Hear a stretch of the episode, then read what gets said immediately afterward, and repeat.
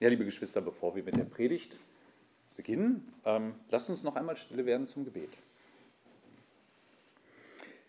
Jesus Christus, wir danken dir dafür, dass du uns dein Wort gegeben hast. Du bist der Herr aller Herren. Du hast dich uns mitgeteilt, wie du in der Geschichte gehandelt hast, durch einzelne Menschen, durch dein Volk, aber auch selbst, wie du in diese Welt gekommen bist und durch diese Welt gegangen bist. Und dafür danken wir dir. Ja, und so bitten wir dich, Herr, dass unsere Herzen doch sich vor dir, der du der größte Herrscher bist, demütigen und dir zuhören, weil es wert ist, dir zuzuhören.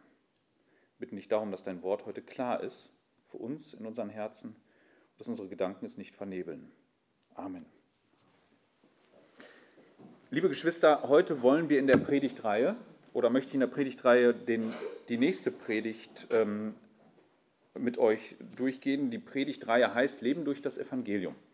Sie widmet sich keinem bestimmten Text, sondern versucht verschiedene Aspekte herauszugreifen, ähm, welchen Einfluss das Evangelium im Leben eines Christen hat. Was es für Auswirkungen hat, wo es sich zeigt, dass ein Mensch wirklich vom Evangelium, von der guten Nachricht ergriffen wurde. Und die heutige Predigt trägt den Titel Nachfolge heißt Selbstverleugnung nicht Selbstverwirklichung. Und damit ist eins schon klar, ich gehe damit mit dieser Aussage natürlich auf Konfrontation, nicht nur mit der heutigen Zeit, sondern mit der Art, wie wir Menschen unser Leben auf dieser Erde leben. Generell, wenn wir das Evangelium nicht kennen. Meine Frage an dich zum Anfang. Worauf bist du in deinem Leben besonders stolz? Was ist es, was du vor dir herträgst? Was möchtest du, dass andere sehen, wenn sie dich ansehen? Was sie über dich denken, wenn sie über dich nachdenken?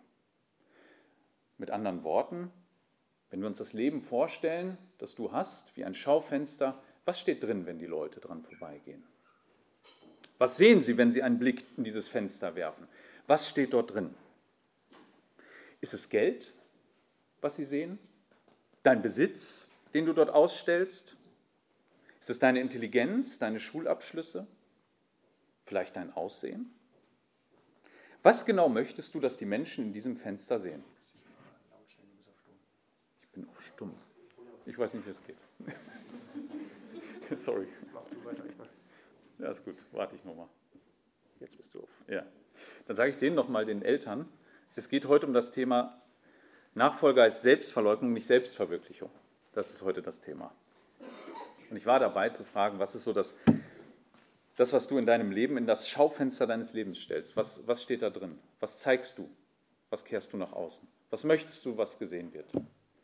Ja, Schaufenster sind ja dazu da, gerade in dieser Weihnachtszeit, den Leuten das vorzuhalten, was, was sie im Laden erwartet, nicht wahr? Und so ähnlich ist es auch mit unserem Leben. Es gibt Dinge, die stellen wir gerne nach vorne, dass Leute sie sehen. Und da stellt sich die Frage, was ist es? Was stellst du rein? Ich möchte am Anfang eine Aussage stellen von Jesus, die ihr so in keiner anderen Religion findet.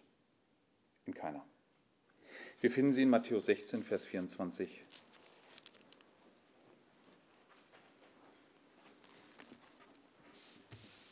Und da wird schon eins klar, in welche Richtung es geht.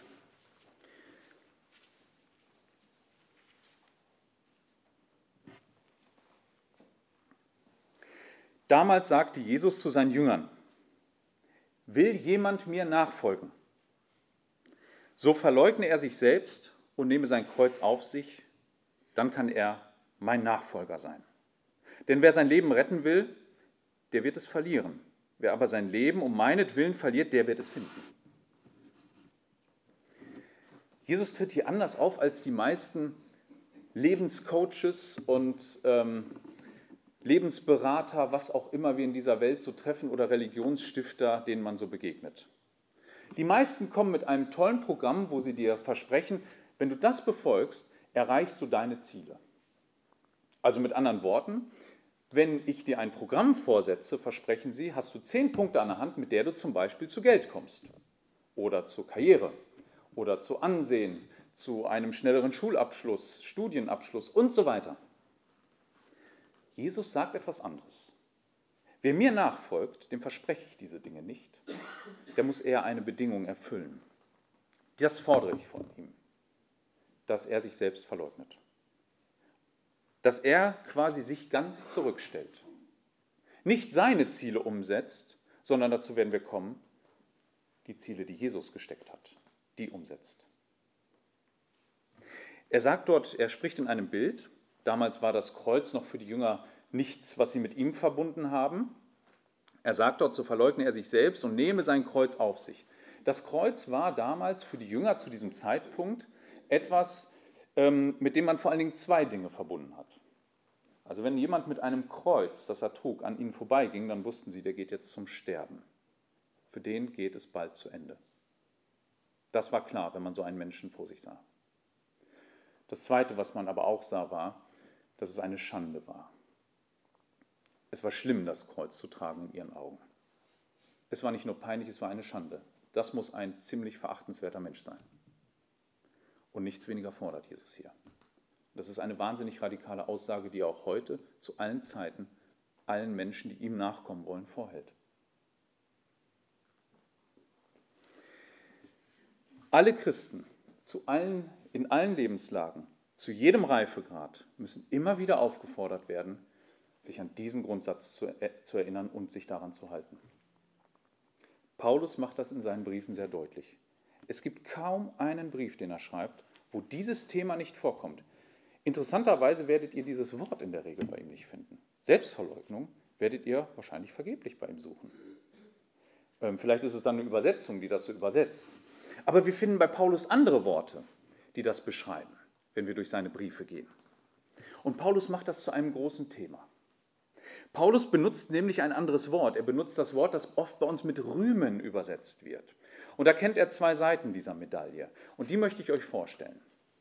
Der erste große Teil der Predigt soll sein, dass wir versuchen zu verstehen, wie erklärt Paulus ähm, den Gemeinden, wie sie mit dem Thema Selbstverleugnung umgehen sollen. Und das will ich euch am Hand des Wortes rühmen zeigen. Das ist das Erste.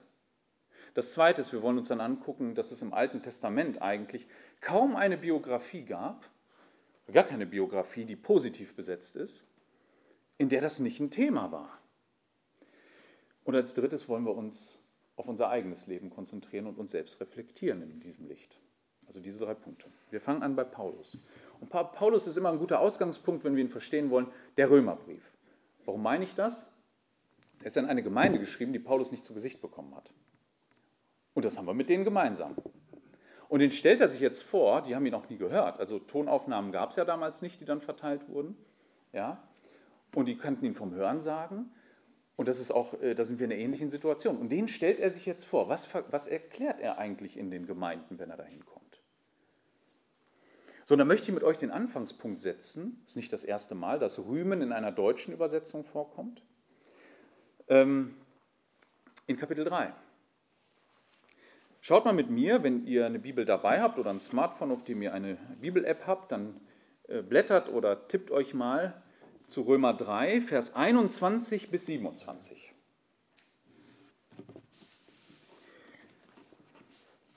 Einundzwanzig. Ich lese es einmal vor. Jetzt aber ist ohne Gesetz Gottes Gerechtigkeit offenbart worden, bezeugt durch das Gesetz und die Propheten. Gottes Gerechtigkeit aber durch Glauben an Jesus Christus gegen alle und auf alle, die glauben. Denn es ist kein Unterschied. Denn alle haben gesündigt und erreichen nicht die Herrlichkeit Gottes und werden umsonst gerechtfertigt durch seine Gnade, durch die Erlösung, die in Christus Jesus ist, den Gott dargestellt hat, als ein Sühnemittel durch den Glauben an sein Blut, zur Erweisung seiner Gerechtigkeit, wegen des Hingehenlassens der vorher geschehenen Sünden, unter der Nachsicht Gottes, zur Erweisung seiner Gerechtigkeit in der jetzigen Zeit, dass er gerecht sei und den rechtfertige, der des Glaubens an Jesus ist. Und da mache ich kurz einen Punkt, den anderen Vers sparen wir uns auf. Kurzer Zwischen, kurzes Zwischenfazit, was wird gesagt? An dieser Stelle macht Paulus deutlich, dass es vor Gott niemanden auf dieser Welt gibt, niemanden, der in irgendeiner Weise sich vor Gott stellen kann und Gott ihn als gerecht durchwinkt. Niemand. Keiner kann nach Gottes Maßstab vor ihm bestehen. Wer Gott als Richter begegnet und mit seinem eigenen Leben vor ihn tritt, der wird das Urteil ernten, verfehlt. Ganz klar. Er macht dann aber deutlich, dass Gott in seiner Gnade seinen Sohn gegeben hat. Und wer an seinen Sohn glaubt, dem wird das Leben Jesu, der einzige Gerechte, der je da war, sein eigener Sohn, das wird ihm zugerechnet. Im Glauben. Das heißt, wenn ich verstanden habe, was Jesus Christus am Kreuz getan hat, dass er für meine Schuld gestorben ist, dann wird mir das zugerechnet. Und dann kann ich bestehen. Das heißt, der Leistungsgedanke, den andere Religionen, andere Weltanschauungen haben, existiert im Christentum nicht. Leistungsgedanken könnt ihr an der Tür ablegen. Das gibt es hier nicht. Das werdet ihr in der Bibel nicht finden. Aufgrund von Leistung wird Gott keinen Menschen gerecht sprechen. Nur auf der Leistung seines Sohnes, die einem zugerechnet wird, wird er einen gerecht sprechen. Das ist der Kern des christlichen Glaubens. Und dann stellt er eine Frage, wenn wir das verstanden haben, und nur dann macht die Frage Sinn. Wo ist nun der Ruhm? Das ist der nächste Vers. Wo ist nun der Ruhm? Mit anderen Worten, wer will sich jetzt hinstellen und ins Schaufenster seines Lebens stellen, ich bin ein ganz toller Hecht aus religiöser Sicht? Wer will das machen? Da sagt er, wo ist nun der Ruhm? Er ist ausgeschlossen worden. Durch was für ein Gesetz? Der Werke? Nein, sondern durch das Gesetz des Glaubens. Das ist ausgeschlossen worden, weil die Verbindung zur Gerechtigkeit ist dadurch, dass Jesus es vollbracht hat und nicht du. Du kannst seine Tat in das Schaufenster stellen, mit anderen Worten, aber nicht deine. Das ist der Punkt hier. Paulus macht einen Punkt. Es ist okay für einen Christen, sich zu rühmen, aber der richtigen Dinge. Bei Paulus hat Rühmen nämlich zwei Seiten einer Medaille. Es gibt Dinge, deren wir uns nicht rühmen dürfen, die wir nicht ins Schaufenster des Lebens stellen dürfen. Das behandelt er vor allen Dingen in Kapitel 2. Das sind die sogenannten eigenen religiösen Leistungen, die man meint, gebracht zu haben. Wir kommen später noch zu ein paar Details dazu. Ähm, das darfst du auf keinen Fall in das Schaufenster stellen. Das ist schlecht. Dann bist du auf dem Pfad der Selbstverwirklichung und nicht der Selbstverleugnung.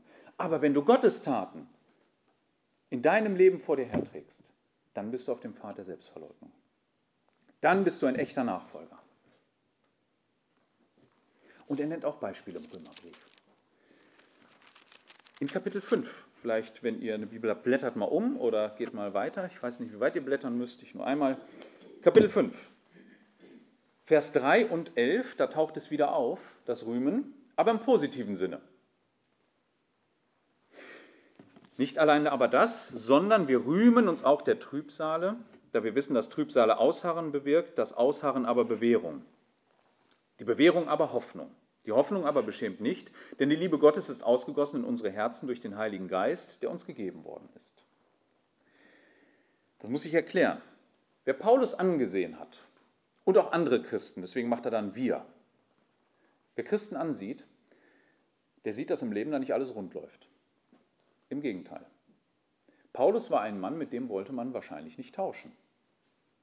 Das war ein Mann, der hat, und das zählt er in einem anderen Brief auf, er wurde gesteinigt, er wurde verprügelt, der ist oft in Not geraten, er hatte in ziemlich vielen Situationen, schwebt er in Lebensgefahr, aber all das, darauf war er in gewisser Weise stolz. Nicht, weil er da so eine, sich so toll bewährt hat, sondern weil das Gott verherrlichte, weil es ihn im Glauben an Gott gefestigt hatte, das ist hier die Logik. Diese Trübsale hatten ihn festgemacht, es hatte gezeigt, sein Glaube war echt.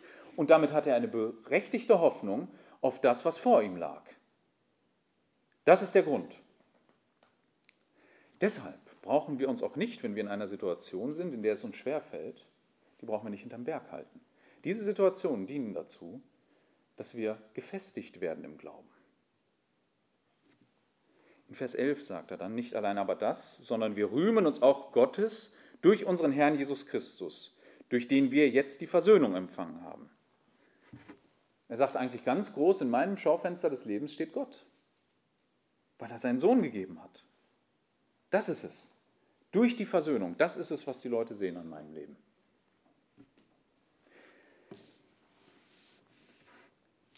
Die Gemeinde, die am meisten zu diesem Thema herausfordert, ist die Gemeinde in Korinth. Ähm, und zwar macht er das sogar ähm, aufsteigend. Also muss sagen, im ersten Brief ist das ein Thema. Im zweiten Brief ist es dann ein viel, viel stärkeres Thema geworden. Und ich möchte mit euch jetzt noch den ersten und den zweiten Korintherbrief, mir da die zentralen Stellen angucken, was er da macht, was er ihnen erklärt. 1. Korinther können wir direkt ins erste Kapitel gehen, 26 bis 31. Da steht, und es ist ein herausfordernder Text, also an der Stelle, denn seht eure Berufung, Brüder. Er sagt, schaut euch mal um dass es nicht viele Weise nach dem Fleisch, nicht viele Mächtige, nicht viele Edle sind, sondern das Törichte der Welt hat Gott auserwählt, damit er die Weisen zur Schande mache, und das Schwache der Welt hat Gott auserwählt, damit er das Starke zu Schanden mache, und das Unedle der Welt und das Verachtete hat Gott auserwählt, und das, was nicht ist. Jetzt kommt die Begründung, warum hat Gott das gemacht? Damit er das, was ist, zunichte mache, damit sich vor Gott kein Fleisch rühme. Aus ihm aber seid ihr in Christus Jesus, der uns geworden ist, Weisheit von Gott und Gerechtigkeit und Heiligkeit und Erlösung, damit wie geschrieben steht, wer sich rühmt, der rühme sich des Herrn. Also das hier ist kein Plädoyer für geringe, schlechte, schwache, arme und so weiter.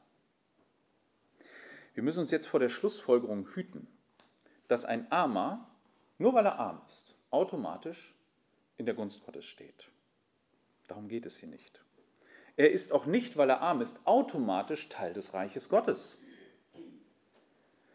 Vielmehr rückt der Apostel Paulus hier unsere Denkweise zurecht. Seine Absicht ist es, dass alle Menschen, die groß von sich denken, auf den Boden der Tatsachen zurückgeholt werden.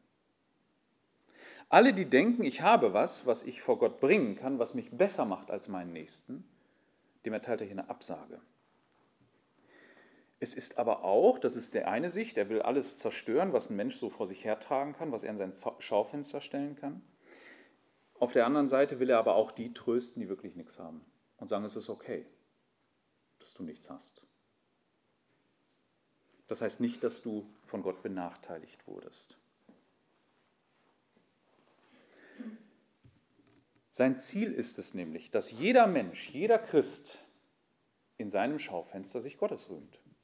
Dass er zeigt, Gott ist das Höchste, was ich in meinem Leben habe. Wenn ihr wissen wollt, wer ich bin, ich bin ein Kind Gottes. Und was er getan hat, das ist es, worauf ich stolz bin. Darauf zielt dieser Text ab. In Kapitel 3 und in Kapitel 4 spricht er dann zwei mögliche Fallen ein, in die auch ein Christ tappen kann, selbst wenn er das einmal verstanden hat. In Kapitel 3, Vers 21 sagt er dann, so rühme sich denn niemand der Menschen, denn alles ist euer. 1. Korinther 3, 21. So rühme sich denn niemand der Menschen, denn alles ist euer. Da muss ich mal kurz den Kontext euch erklären. Es gibt eine Tendenz unter Christen, auch unter Christen, gerade unter Christen, er, er redet ja hier zu denen, ne? ähm, er ruft ja die auf, das sind ja Christen, an die er diesen Brief schreibt dass man sich auf irgendwelche äußeren Dinge was einbildet. Was meine ich damit? Dass man glaubt, wenn man zu einer bestimmten Gemeinde gehört, dass man vielleicht glaubt, dass man, wenn man die richtige Theologie hat, oder weil man glaubt, ähm, jemanden gut zu kennen, der in christlichen Kreisen hohes Ansehen genießt, dass man glaubt, das macht mich jetzt zu einem besonderen Menschen. Das stelle ich in mein Schaufenster. Das trage ich so gerne vor mich hin. Guck mal, ich bin in der Gemeinde guck mal, ich gehöre zu dieser theologischen Ausrichtung, guck mal das, das, das. Dass man das so gerne vor sich herträgt. Da ist eine Gefahr für uns Christen, sicherlich. Und davon müssen wir gewarnt werden. Das sieht ja fromm aus. Aber das ist alles andere als fromm. Weil es wieder darum geht, was wir, wir, wir, wir leisten. Sein Sohn und das, was er durch ihn getan hat, das sollte da stehen. Manche bilden sich vielleicht auch etwas darauf ein, und das ist der nächste Punkt, was Gott ihnen so gegeben hat. Das finden wir dann in Kapitel 4. Äh, das ist ein längerer Abschnitt. Ich nehme mal den zentralen Vers 6 bis 13. Der zentrale Vers dort ist Vers 7. Denn wer unterscheidet dich? Was aber hast du, das du nicht empfangen hast? Wenn du es aber empfangen hast, was rühmst du dich, als hättest du es nicht empfangen? Also im Kontext dort macht er deutlich, Das muss nicht unbedingt immer religiös sein. Gibt Leute, die haben es zu Wohlstand im Leben gebracht. Gott hat ihnen Wohlstand geschenkt. Und Gott ist es, der das zuteilt. Ein anderer hat vielleicht einen besonderen gesellschaftlichen Status errungen. Ist ein angesehener Bürger seiner Stadt, hat vielleicht sogar politischen Einfluss. Der nächste hat vielleicht sogar innerhalb der Gemeinde ein gewisses Ansehen erworben. Und jetzt sagt er, und das stellst du in dein Schaufenster, dessen rühmst du dich? Das hat Gott dir gegeben. Du sollst nicht die Gaben ins Schaufenster stellen, sondern den Geber. Das ist der Unterschied. Egal, was Gott dir zugeteilt hat, egal wie groß es in den Augen anderer ist, heb den Geber heraus, nicht das, was er dir gegeben hat. Das ist der Punkt hier. Ich komme mit euch zum eigentlichen Schwerpunkt, den Paulus setzt. Das ist der zweite Korintherbrief, der ist ja oft unterschätzt. Im zweiten Korintherbrief finden wir aber das Thema am dichtesten behandelt. Und das ist spannend, weil wir jetzt nämlich in das Leben von Paulus, wie geht er ganz praktisch damit um, einen Einblick halten. Das sind ja jetzt alles Ratschläge für Gemeinden gewesen. Ja? Das war jetzt alles für Gemeinde. Jetzt kommt er aber zu dem Punkt, wo er selbst sich einem Angriff ausgesetzt sieht. Also der sah wahrscheinlich wie folgt aus. Es gab Männer in der Gemeinde, an die er hier schreibt, das sind sogenannte, die nennt er Überapostel. Ja? Also um deutlich zu machen, die halten sich für besser als ihn. Aus welchen Gründen auch immer. Die halten sich für ganz große Nummern in der Gemeinde und werten Paulus ab. Und jetzt natürlich die Frage, wie verteidigst du dass die nicht größer sind, ohne dass du selber dich jetzt in den Mittelpunkt stellst? Ist eine spannende Frage, finde ich. Also greift dich einer an und sagt, der ist aber größer als du. Und jetzt kommt es darauf an, was hast du da wirklich stehen? Sagst du, aber nein, nein, nein, guck mal, was ich gemacht habe? Oder wie gehst du jetzt vor? Und das macht er in den Kapiteln 10 bis einschließlich 13.10. Ich werde das nicht mit euch alles lesen, ich nehme nur die Highlights, ich versuche es zu beschreiben. Was macht er? Wie macht er das? Wenn ihr ähm, zu Hause eine, äh, nachguckt, wo kommt dieses Wort rühmen am meisten vor, also Paulus verwendet es 36 Mal im Neuen Testament. Und das Spannende ist, an dieser Stelle, in diesen drei Kapiteln, finden wir 16 Mal davon. Also hier geht es wirklich zur Sache. Was kehrst du nach außen, Paulus? Hier ist er selber in die, hier gehen die ihm an die Substanz. Kapitel 10, da geht es nämlich darum, wessen wir uns rühmen sollen. Das stellt er voran. Da sagt er schon von vornherein, ähm, wer sich rühmen will, der rühme sich des Herrn. Das ist Kapitel 10, Vers 17. Den Vers kennen wir schon. Den hat er zum Grundsatz im ersten Korintherbrief erklärt für die Gemeinde. Und da sagt er selber, also wenn wir jetzt zu dieser Frage kommen, dann werde ich von diesem Punkt nicht abweichen. Ich werde davon nicht abweichen. Ich werde Gott in den Mittelpunkt stellen. Nicht meine eigenen Verdienste. Das ist Kapitel 10 Vers, und da Vers 17 besonders. Wir kommen zu Kapitel 11. Und da macht er was Spannendes. Da verknüpft er falsches Rühmen, also die Leute, die andere Dinge in den Mittelpunkt stellen in der Gemeinde, die wir schon gehört haben. Ja, die meinen, ich habe eine tolle Bildung, ich habe eine tolle Biografie, ich habe ein besonderes Ansehen, ich habe es zu Wohlstand gebracht. All diese Dinge, die setzt er einem alttestamentlichen Begriff gleich und das ist der Tor. Das ist eine Beschreibung für einen Menschen, besonders in den Sprüchen, der sich bewusst nicht unter die Herrschaft Gottes stellt. Also in den Sprüchen, wenn wir da lesen, ist das ein Mensch, der jeden guten Rat, der aus der Richtung des Wortes Gottes kommt, von sich weist, der sich zum Beispiel überhaupt nicht dafür interessiert, was Gottes Gebote zu einzelnen Dingen sagen und zu gar nichts, der weist das alles zurück, der möchte nicht unter der Herrschaft Gottes leben, der denkt, ich bin selbst schlau genug, lass die mal reden. Und da sagt er, das ist einer, der sich in die Gemeinde stellt und andere Dinge in den Mittelpunkt stellt, als das, was Jesus getan hat. Das ist der Tor. Und dann argumentiert er auch so, ich könnte das ja auch so argumentieren wie die. Also er dreht den Spieß so ein bisschen um, ohne das zu machen. Aber da öffnet er in dem elften Kapitel in Vers 30 schon die Tür für das, was dann das Highlight seiner Argumentation in Kapitel 12 sein wird. In Kapitel 30 sagt er nämlich, wenn es nötig ist, sich zu rühmen, so will ich mich dessen rühmen, was meine Schwachheit betrifft. Kapitel 11, Vers 30. Also er zählt vorher Dinge auf in einer ironischen Art und Weise und sagt, könnte ich alles in den Raum werfen, mache ich aber nicht. Ich bringe euch ein anderes Argument, weshalb ich ein Apostel bin, weil ich schwach bin. Das bringe ich in den Mittelpunkt. Und das entfaltet er dann in Kapitel 12. Und da tauchen wir jetzt mal ein. Wie macht er das? Paulus hat in seinem Leben ein, ein Leiden, das er nicht näher beschreibt. Er nennt das nur ein Dorn des Fleisches, im Fleisch. Ähm, das sagt er in Vers 7. Und damit ich mich nicht über die Maßen der Offenbarung überhebe, wurde mir ein Dorn für das Fleisch gegeben. Ein Engel Satans, der mich mit Fäusten schlage, damit ich mich nicht überhebe. Also mit anderen Worten, irgendwas in meinem Leben macht es mir schwer, dass ich meinen Dienst noch mehr vorantreiben kann. Ich habe ein echtes Hindernis in meinem Leben. Für dieses flehte ich dreimal zum Herrn, damit er von mir abstehen möge. Und er hat zu mir gesagt, meine Gnade genüge dir, denn meine Kraft wird in Schwachheit vollbracht. Daher will ich mich am allerliebsten vielmehr meiner Schwachheit rühmen, damit die Kraft des Christus über mir wohne. Hier ist das Highlight. Paulus sagt, meine Schwachheit ist das, was ich reinstelle. Aber nicht, weil es Schwachheit ist, sondern weil Gott sich dadurch am meisten verherrlicht. Ich will den Leuten im Schaufenster meines Lebens den Kontext geben und sagen, guck mal, hier bin ich schwach, das hat Gott gemacht. Das ist seine Leistung. Wie kann das bei Paulus ausgesehen haben? Ich sagte schon, es ist nicht ganz klar, was er hier meint. Aber Paulus ist ein Charakter, ich meine, wir kennen den heute, ne? Denkst du, das ist ein berühmter Mann, der ist rumgereist. Ist ja auch so ein bisschen Glaubensheld, ne? Was hat der nicht alles durchgestanden? Aber wenn die Menschen ihn zu seiner Zeit beschrieben haben und auch ihn angegriffen haben, dann haben sie viele Punkte gefunden, wo sie ihn angreifen konnten. Und wo er auch wusste, wo er gar nicht hinterm Berg gehalten hat, ist er offen mit umgegangen. Er war nicht der größte Redner. Er war auch nicht äh, die beeindruckendste Gestalt. Im Gegenteil. Die Gemeinden haben wahrscheinlich gedacht, also wenn sie von ihm hörten, da kommt jetzt einer, ne?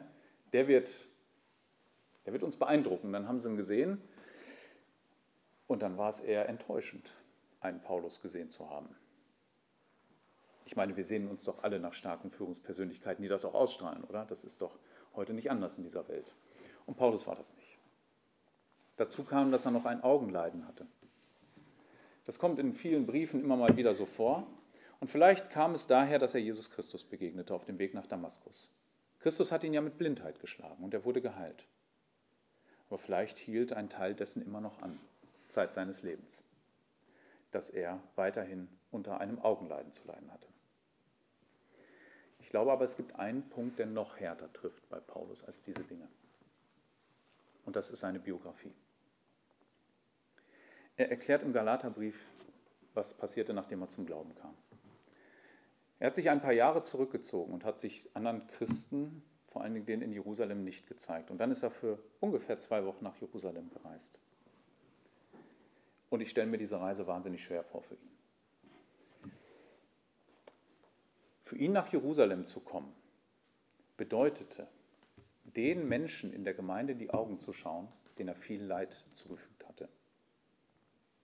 Da saßen nun Menschen, so wie hier Menschen saßen, ähm, denen er ins Gesicht gucken musste und denen er vielleicht einen Angehörigen genommen hatte. Er war ja jemand, der Auftragsmorde ausgeführt hat an Christen. Er hat sie verfolgt. Vielleicht saß da eine Familie des Stephanus. Aber zumindest Leuten, denen Stephanus viel bedeutet hat. Vielleicht saßen dort Menschen, die er selbst foltern ließ und die nun gezeichnet vom Leben vor ihm saßen. Eine schwierige Situation für ihn. Ja, was soll jetzt so ein Mann in der Gemeinde sagen? Was soll er reinstellen? Warum er ein Apostel ist? Der kann doch nur sagen, ja, eigentlich bin ich schwach. Das hat Gott, Gott hat das gemacht. Ich hatte gar kein Recht dazu. Und deswegen rühmt er sich seiner Schwachheit. Gott gebraucht diese Biografie dieses Mannes, um uns daran zu erinnern, was wirklich entscheidend ist. Was blieb ihm von Anfang an übrig, als sich selbst zu verleugnen und zu sagen, ja, ich habe nichts, was mich dafür qualifiziert. Gottes Gnade ist es. Er hat groß in meinem Leben gewirkt. Jeder, der zum Glauben kommt, das hat er getan. Ich habe dem nur im Weg gestanden. Das ist es, was er vor sich hertragen konnte. Ja, damit ist Paulus nicht allein. Im Alten Testament finden wir genau solche Biografien noch und nöcher. Ich möchte heute drei große Biografien kurz mit euch besprechen. Alle diese Männer hatten ihren größten Verdienst nur Gott zu verdanken. Nur Gott. Wenn man fragen wollte, was hast du im Schaufenster deines Lebens, konnten sie sagen, das hat alles Gott gemacht. Alles. Alles, was ihr glaubt, was ich errungen habe, das hat alleine Gott gemacht. Die drei Biografien. Ich möchte noch eine, äh, ein Ereignis voranstellen, auch dem Volk Gottes begegnet so, vielleicht, bevor wir auf die Biografien eingehen. Ähm, schlag mal mit mir Richter 7 auf.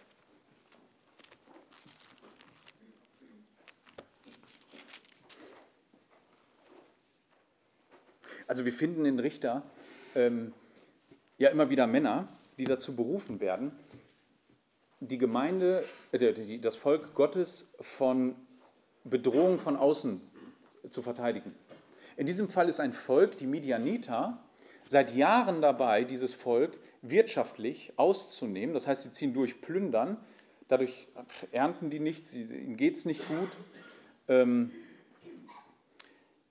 ja, diese Männer, äh, die damals lebten, hatten es nicht leicht, ihre Familien zu ernähren. Und jetzt beruft Gott Gideon. Der soll ein Heer aufstellen und soll mit diesem Heer nun sich gegen diese Medianiter zur Wehr setzen. Und da kommen auch Leute.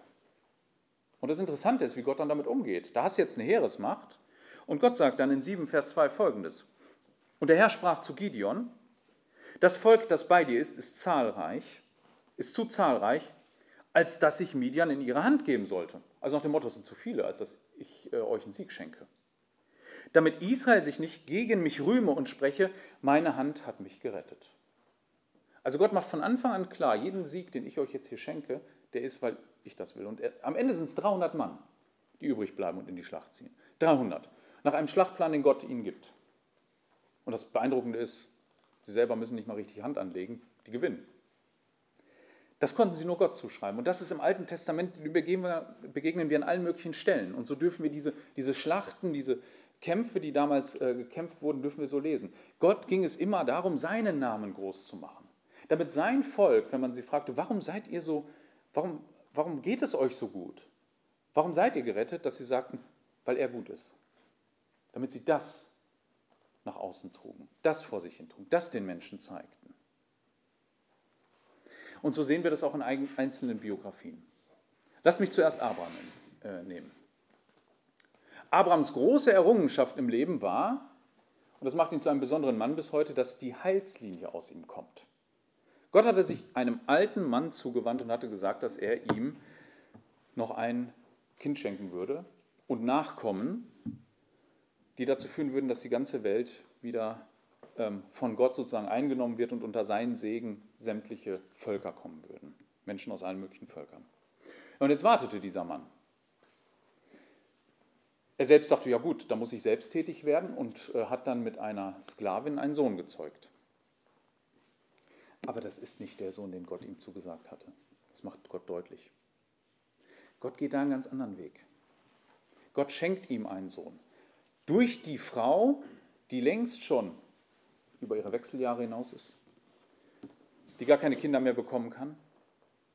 Ja, sie haben es ja, wenn man den Bibeltext liest, nicht mal mehr versucht, noch ein Kind zu bekommen.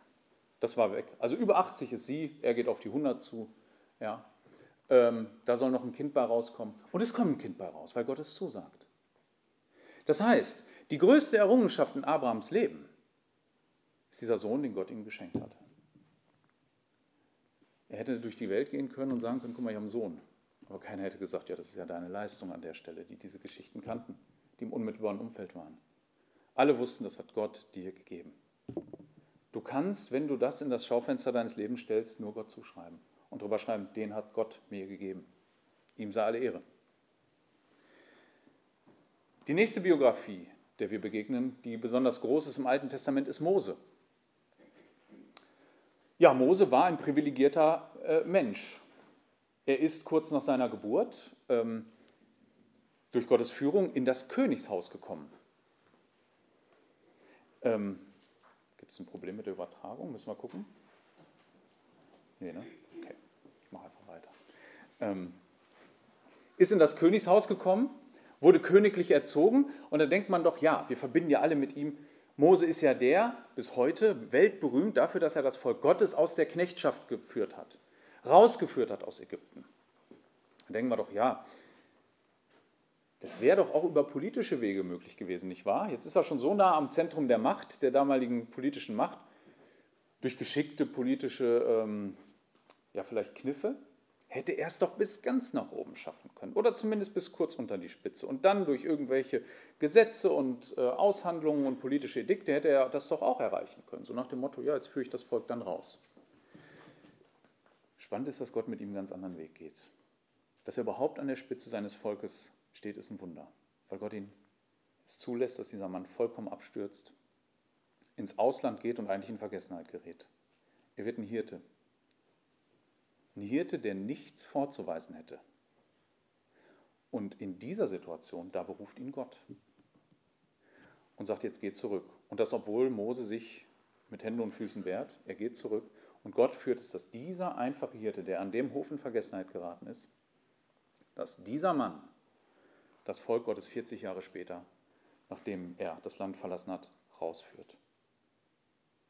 Gott geht da einen anderen Weg. Also wenn wir Mose zuschreiben wollen, ja, du hast das Volk rausgeführt, würde er sagen, ja, nee, das hat Gott gemacht. Gott hat das getan. Er hat mich hinter der Herde weggeholt und vor sein Volk gestellt. Das war Gottes Verdienst, allein. Er wäre nie auf die Idee gekommen. Er hatte sich ja verkrochen. Die letzte Biografie ist König David. Und König David ist ja in der Heilsgeschichte deshalb so bedeutend, weil aus ihm die Königslinie kommt. Nun ist David aber nicht durch eigene Leistung König geworden. Gott hat ihn als jungen Mann, der ein Hirte war, der keinen politischen Einfluss hatte und wo man auch sagt, ja, was, was soll das, so ein Mann aus dem Volk, ja nicht mal groß angesehen unter seinen Brüdern, als die Familie quasi, als es darum ging, wer soll denn König aus dieser Familie werden, ist David denen ja als letzter eingefallen. Ne? Ähm, seine Brüder waren da, den hat man so ein bisschen Vorrang da eingeräumt. Aber den, den wählt Gott. Problem war damals nur, da sitzt der Saul noch auf dem Thron. Und der Saul bot alles auf, damit David auf keinen Fall König würde. Und er scheint damit auch gut Erfolg gehabt zu haben. David hatte so zwei Situationen, da hätte er sich das selbst nehmen können, er hätte Saul töten können, tat es aber nicht. Aber David, je länger diese Geschichte anhielt und je ja, je mühsamer es wurde, sich gegen Sauls Attacken zu wehren, desto mehr entfernte er sich eigentlich vom Königsthron. Er ging ins Ausland, wurde eine Art Warlord, einer, der auf Zuruf der Feinde des Volkes äh, Schlachten schlug. Zugegebenermaßen ähm, ziemlich listig das Ganze tat, auch die hintergangen hat. Aber er hatte sich in eine Situation verrannt, wo er eigentlich gar nicht mehr richtig zurück konnte ins Volk. Er war im Ausland, er war isoliert, er hatte keinen Zugriff mehr auf das Volk. Er war sogar, er stand in der Gefahr, sogar gegen das Volk, das er eigentlich regieren sollte, in den Krieg ziehen zu müssen. Aber Gott in seiner Gnade hat das so geführt, dass er es nicht musste. Und hat ihn so geführt, dass er dann doch König wurde und Saul starb. Dann denkt man, ja, dann hat David das und dann alle lebten glücklich bis ans Lebensende. Aber so war es dann auch nicht. David hat den Thron nämlich allzu oft gefährdet weil er seine eigenen Familie, seinen eigenen Sohn unterschätzte, der ihm ans, ans Leder wollte, Absalom. Den hat er unterschätzt und er hat gegen seinen Vater geputscht. Und auch da, er floh ins Ausland und Gott hat es geführt, dass er zurückkommen konnte. Aber noch mehr hat er selbst gefährdet. David hat selbst sein Königtum aufs Spiel gesetzt. Für eine Frau. Er nahm sich eine Frau, die nicht seine war. Begann Ehebruch worauf die Todesstrafe stand. Und zu allem Übermut äh, gab er noch einen Auftragsmord an ihrem Mann. Darauf steht auch die Todesstrafe. David selbst hat sein eigenes Königtum gefährdet. Also wenn wir ihn am Ende seines Lebens auf dem Sterbebett gefragt hätten, David, dein Königtum, darauf kannst du doch stolz sein.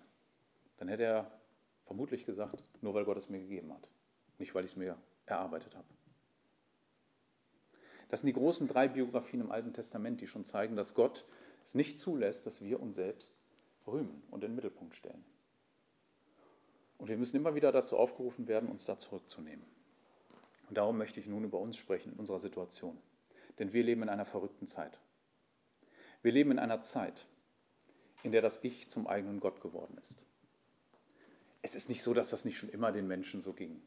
Als Jesus damals die Worte sagte, wer mir nachfolgen will, der verleugne sich selbst, war das genauso eine, äh, anstößig. Da haben die Leute auch nicht gesagt, ja, mache ich ja ständig, ist selbstverständlich. Er sagt es ja gerade, weil es nicht selbstverständlich ist.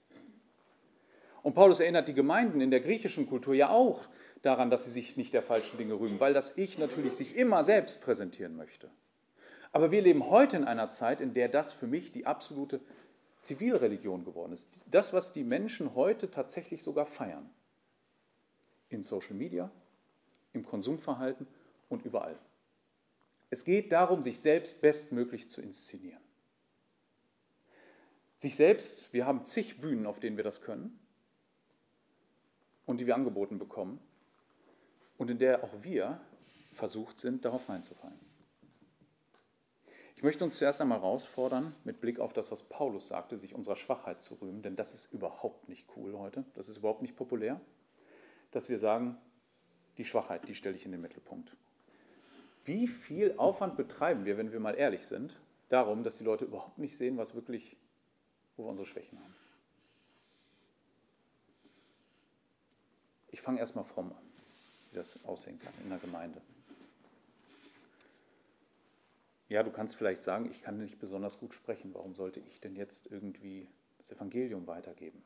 Das ist eine Möglichkeit, ne? wo man sagt, ich bin schwach, kann ich nicht. Sollte ich äh, dann nicht lieber dazu schweigen und nichts sagen? Wenn wir das ernst nehmen und sagen, es spielt keine Rolle, dann, äh, sondern rühmen dich gerade deiner Schwachheit, dann solltest du gerade dann mit Menschen reden und das Evangelium weitergeben. Gerade dann, wenn wir das ernst nehmen. Warum? Es wird deutlich, dass es nicht deine Redekunst war, die Menschen überzeugt haben, hat. Wenn du mit deinen Arbeitskollegen ins Gespräch kommen kannst oder mit Leuten in deiner Schule, du weißt, ich bin denen vielleicht rhetorisch unterlegen, ich habe keine Chance, gerade dann mach es. Das bedeutet es, sich selbst zu verleugnen und sich seiner Schwachheit zu rühmen. Gerade das ist die Herausforderung. Vielleicht sagst du auch, ich kann den argumentativ nicht mithalten. Ich bin nicht, äh, ich, ich habe gar nicht diesen intellektuellen Background. Ich müsste mich an viel mehr Themen einlesen. Vielleicht sollte ich erst ein Theologiestudium machen. Ich sage dir, dann tu es nicht. Gott gebraucht gerade das. Ich bin froh, dass es Männer gibt, Christen, die an Universitäten mit Professoren debattieren können über den christlichen Glauben. Und ich wünsche Ihnen Gottes Segen, dass Sie das weiter tun. Und ich bin sicher, dass diese Männer das auch zu Gottes Ehre tun. Aber das ist uns allen nicht vorbehalten, den meisten von uns nicht. Wir sind dazu berufen, an den Stellen, wo wir stehen, mit unserer Schwachheit das Evangelium den Menschen vorzutragen. Und auch wenn die klüger sind, besser studiert sind, die Schlichtheit des Evangeliums ist wahr. Und wir müssen nicht die besseren Argumente haben. Wir müssen es einfach nur in Klarheit sagen. Vielleicht sagst du auch, ich bin zu jung, um mich zum Beispiel meinen Lehrern zur Wehr zu setzen. Ich kann dir sagen, es gibt Grundschüler, die das Evangelium so toll bezeugen können, ihren Lehrern. Und gerade das verherrlicht Gott am meisten, wo der kleine Schwache das Evangelium vorträgt. Sei da mutig und stell genau das in den Mittelpunkt. Es muss nicht deine Redekunst sein.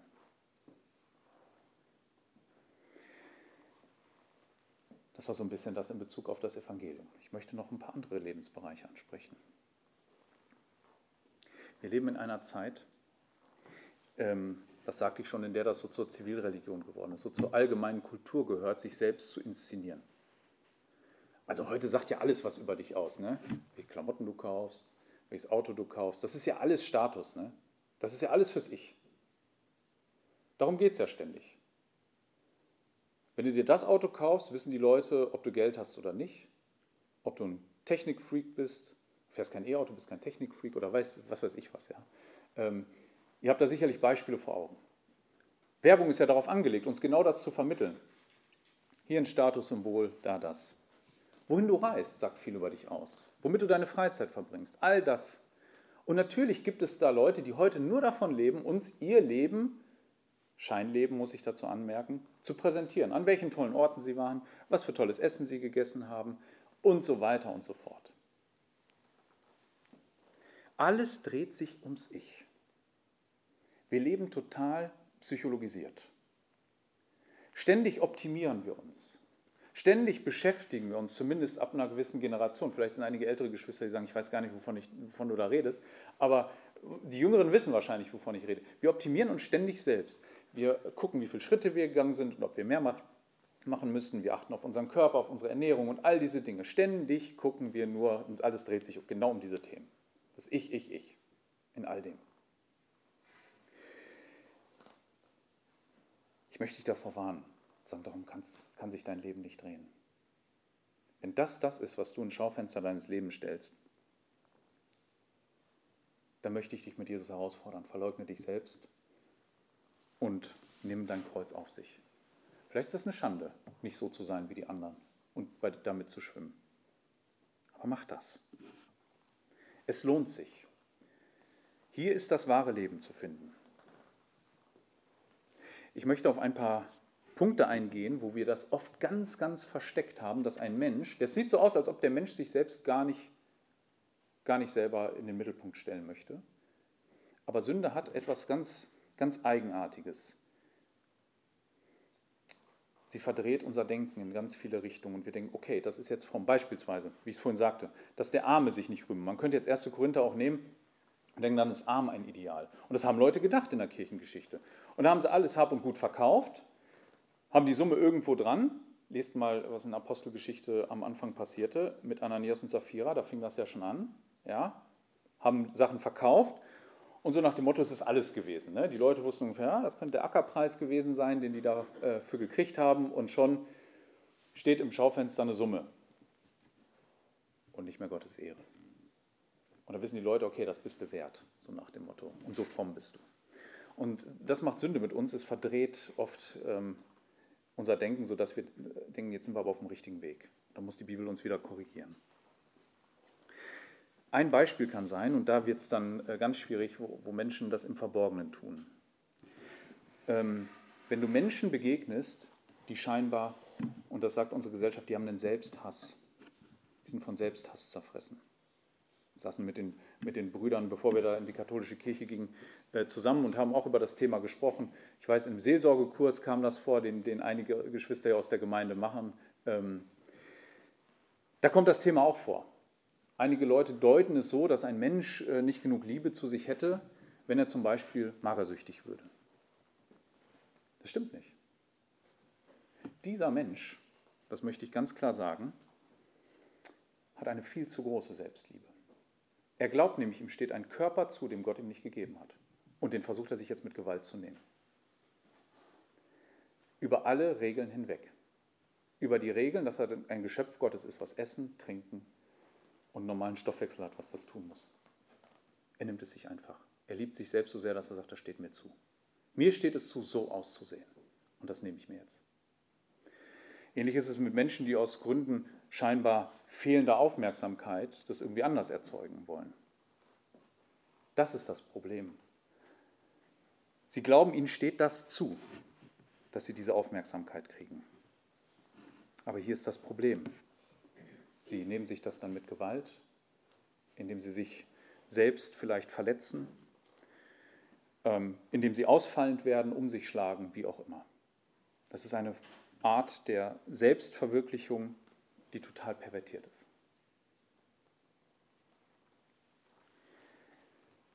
Ich möchte zum Schluss kommen. Ein großes Vorbild habe ich nicht genannt. Das absolute Muster der Selbstverleugnung. Jesus Christus der Mann, der die Worte am Anfang der Predigt genannt, gesprochen hat. Jesus ist anders als äh, die meisten anderen oder als alle anderen religiösen Lehrer und Leiter. Er selbst hat keinen Maßstab gesetzt, den er selbst nicht gehalten hat. Keiner von uns, auch wenn wir heute damit anfangen würden, und ich weiß, bald kommt die Zeit der guten Vorsätze und wir nehmen uns vor, nächstes Jahr komplette Selbstverleugnung. Wir rühmen nur noch Gott. Wir werden scheitern. Ja, das werden wir. Gott wird uns dennoch vergeben. Es ist kein Grund für einen Christen, sich nicht auf den Weg zu machen. Aber Christus ist daran nicht gescheitert.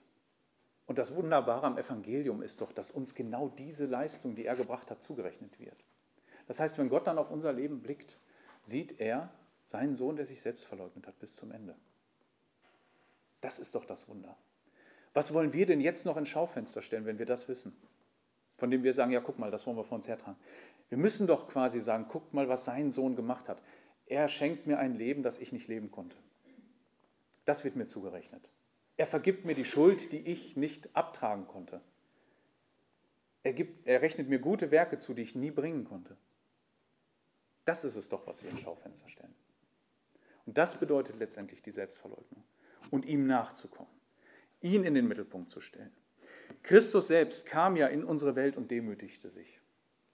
Ja, und den größten Punkt, den sehen wir doch, dass er sich weder von seiner Kultur noch von der Gesellschaft noch von irgendwem anders sagen ließ, wer er denn zu sein habe und welchen Weg er ging, als allein vom Vater.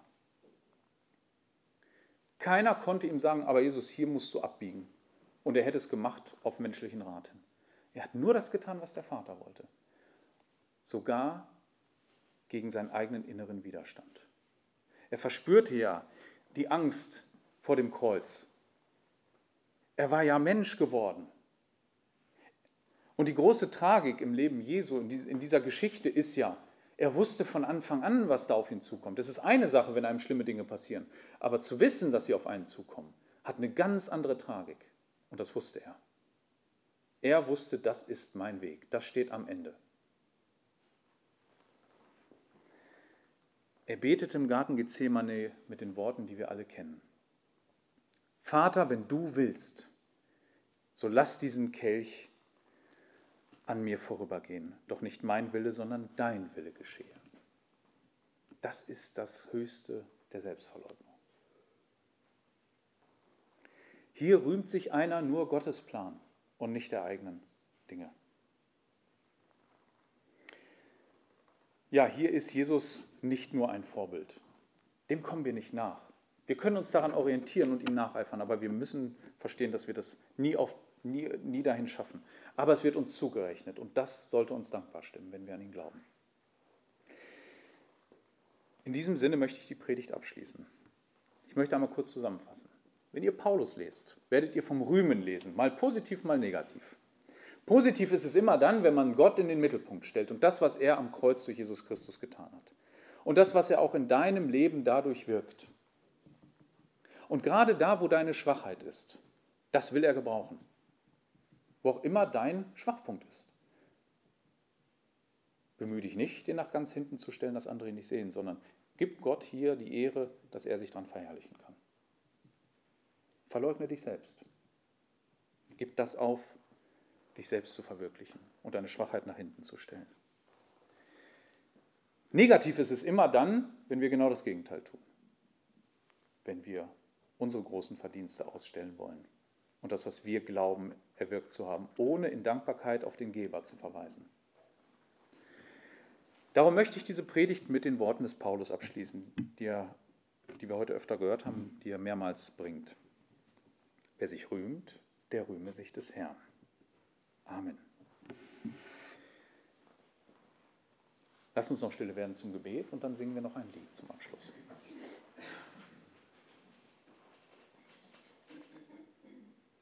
Jesus Christus, du bist der Herr aller Herren.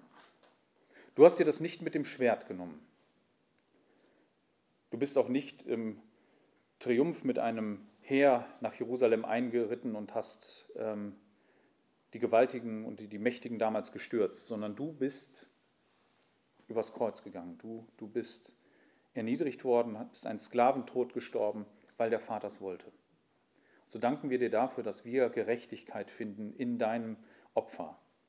Dass wir als Christen, wenn wir daran glauben, vollkommene Vergebung erfahren dürfen für all das, was wir im Leben an Schlechtem angehäuft haben, an Bösem, an dem, was, was uns eigentlich ein klares Urteil bringen müsste, dass wir nämlich sterben müssen und des Todes würdig sind. Wir danken dir dafür, dass du uns aber das Leben gibst. Das Leben, das über dieses Sterben unseres Körpers hinausgeht, von dem wir wissen dürfen, dass wir in deine Welt aufgenommen werden.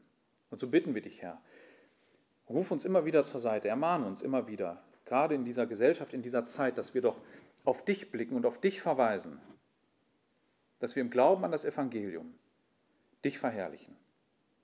Herr, schenke uns das. Bitten dich darum, dass wir Menschen ein Zeugnis sind in unserem Umfeld, weil du uns geliebt hast. Amen.